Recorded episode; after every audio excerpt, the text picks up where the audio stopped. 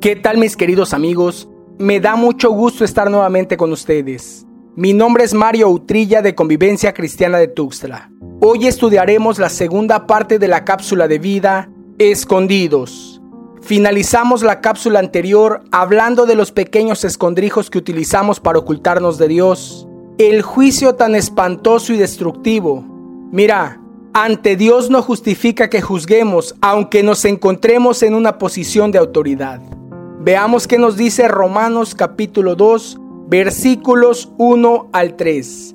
Por lo cual no tienes excusa, oh hombre, quien quiera que seas tú que juzgas. Pues al juzgar a otro, a ti mismo te condenas, porque tú que juzgas practicas las mismas cosas. Sabemos que el juicio de Dios justamente cae sobre los que practican tales cosas. Y piensas esto, oh hombre, tú que condenas a los que practican tales cosas, y haces lo mismo que escaparás del juicio de Dios, el juicio, sea como sea, es malo. Otros más nos escondemos tras nuestra creencia. Hay quienes matan y se matan por su religión. Y no solo por su religión, sino que también por su iglesia. Peor aún, por el hombre que la dirige. Aunque su doctrina se encuentre fuera de la instrucción bíblica, incluso si no señala si no apunta a la obra de Cristo. Segunda de Pedro capítulo 2 versículos 1 al 3 dice, pero se levantaron falsos profetas entre el pueblo, tal como habrá falsos maestros entre ustedes. Ellos les enseñarán con astucia herejías destructivas y hasta negarán al Señor quien los compró. Esto provocará su propia destrucción repentina. Habrá muchos que seguirán sus malas enseñanzas y su vergonzosa inmoralidad y por culpa de estos maestros se hablará mal del camino de la verdad. Llevados por la avaricia, inventarán mentiras ingeniosas para apoderarse del dinero de ustedes.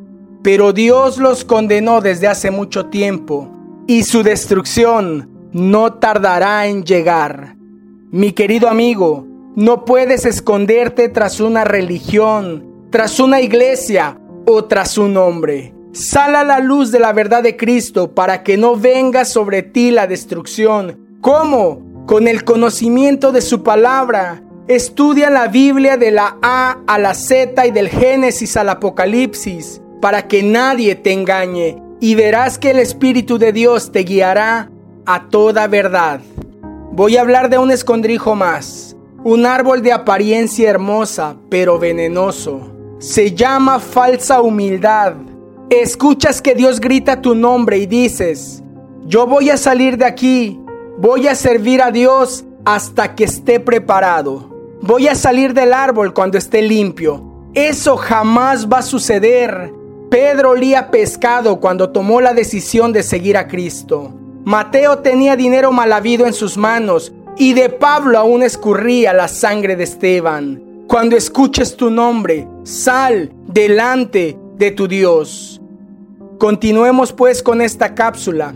Acompáñame al libro de Génesis capítulo 3 versículos 8 al 10. Y oyeron al Señor Dios que se paseaba en el huerto al fresco del día. Entonces el hombre y su mujer se escondieron de la presencia del Señor Dios entre los árboles del huerto. Pero el Señor Dios llamó al hombre y le dijo, ¿Dónde estás? Y él respondió, Te oí en el huerto, tuve miedo porque estaba desnudo y me escondí. ¿Dónde estás? Es la primera pregunta que Dios le hace al hombre. La primera pregunta que aparece en la Biblia. ¿Dónde estás? ¿Tras de qué te escondes? ¿Cuál es tu fachada? ¿Cuál es tu hoja de higuera? Adán y Eva sabían que eran culpables, pero en vez de venir a Él para restablecer la relación, se escondieron. Dice la Biblia, entonces el hombre y su mujer se escondieron de la presencia del Señor Dios. Mira, estoy 100% seguro que si Adán y Eva hubiesen llegado delante de Dios con un corazón arrepentido, Él no los hubiera sacado del Edén. Si tan solo hubiesen llegado, Señor, perdóname. En maldad he sido formado y en pecado me concibió mi madre. Lávame, Lávame y quedaré más blanco que la nieve. No me expulses de tu presencia y no quites de mí tu Santo Espíritu. Sí, ya sé que no soy digno de ser llamado tu hijo. Trátame como a uno de tus jornaleros, pero no me eches de casa. Quiero permanecer en tu presencia.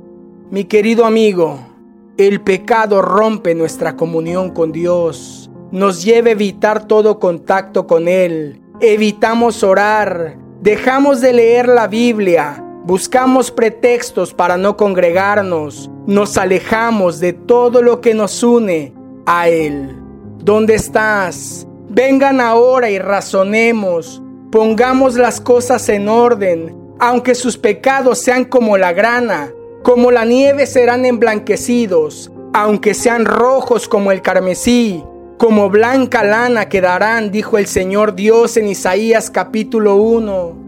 Ezequiel 33, 11 dice, Vivo yo, declara el Señor, que no me complazco en la muerte del impío, sino en que el impío se aparte de su camino y viva. Vuélvanse, vuélvanse de sus malos caminos. ¿Por qué han de morir, oh casa de Israel? ¿Puedes imaginarlo? El rey del universo entero gritando a voz en cuello, ¿dónde estás? Vuelve. Tan solo por tener una relación con su creación, con el hombre y la mujer, contigo y conmigo. Vengan ahora y razonemos. Yo quiero perdonar sus pecados, sean del color que sean. ¿Sabes qué contestó Adán al llamado de Dios? Versículos 12 y 13. La mujer que tú me diste por compañera me dio del árbol y yo comí. Entonces el Señor Dios dijo a la mujer, ¿qué es esto que has hecho? La serpiente me engañó y yo comí, respondió la mujer. Echaron culpas, se acusaron, pero déjame decirte que el pecado, que la culpa no se elimina poniéndola sobre alguien más, cada uno de nosotros es responsable delante de Dios por sus actos. No importa las circunstancias o quienes más estén involucrados. Dice el libro de Jeremías capítulo 31 versículos 29 y 30. En aquellos días no volverá a decirse, los padres comieron uvas agrias y a los hijos se les destemplaron los dientes. Al contrario, al que coma las uvas agrias se le destemplarán los dientes, es decir, que cada uno morirá por su propia iniquidad. Ten cuidado, deja de culpar a los demás por tus malas decisiones. Asume tu responsabilidad. Párate ante el Padre Celestial. Tenemos abogado en Cristo Jesús. El apóstol Juan escribió con tanto amor, Hijitos míos, les escribo estas cosas para que no pequen. Y si alguien peca, tenemos abogado para con el Padre, a Jesucristo el justo. Primera de Juan 2.1. La culpa es una actitud aprendida del ser más horrendo que se ha parado en este mundo. Leamos juntos lo que dice Apocalipsis capítulo 12 versículos 10 y 9.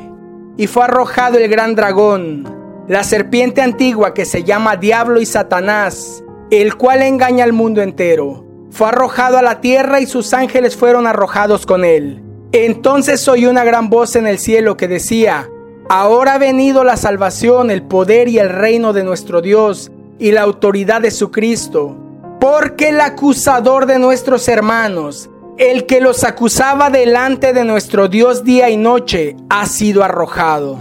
Acusar, poner culpas es una actitud del diablo. Deja de culpar y no permitas que Él te condene. No aceptes su culpa.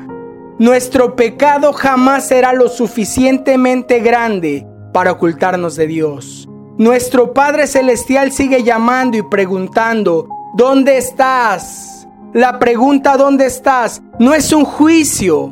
Lo sentimos así porque el diablo nos acusa, el pecado nos acusa y nos llena de culpa. Jamás permitas que la culpa o la vergüenza te hagan esquivar a Dios.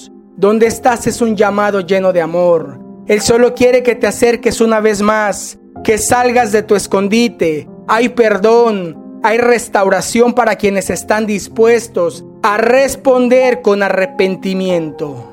El final de la historia lo conocemos. Dios clausuró el Edén. Dicen los versículos 23 y 24 de Génesis capítulo 3, y el Señor Dios lo echó del huerto del Edén, para que labrara la tierra de la cual fue tomado. Expulsó pues al hombre, y al oriente del huerto del Edén puso querubines y una espada encendida que giraba en todas direcciones para guardar el camino del árbol de la vida. Repito, estoy 100% seguro que si Adán y Eva hubiesen llegado con arrepentimiento delante de Dios, Él no los hubiera sacado del Edén. Vengan ahora y razonemos. ¿Por qué han de morir? te dice el Señor. Si en este momento estás escuchando la voz de Dios, sal de tu escondite, te conviene. Anhelo que esta cápsula de vida te sea de gran bendición. Soy tu amigo Mario Utrilla. Te envío el más grande de los abrazos.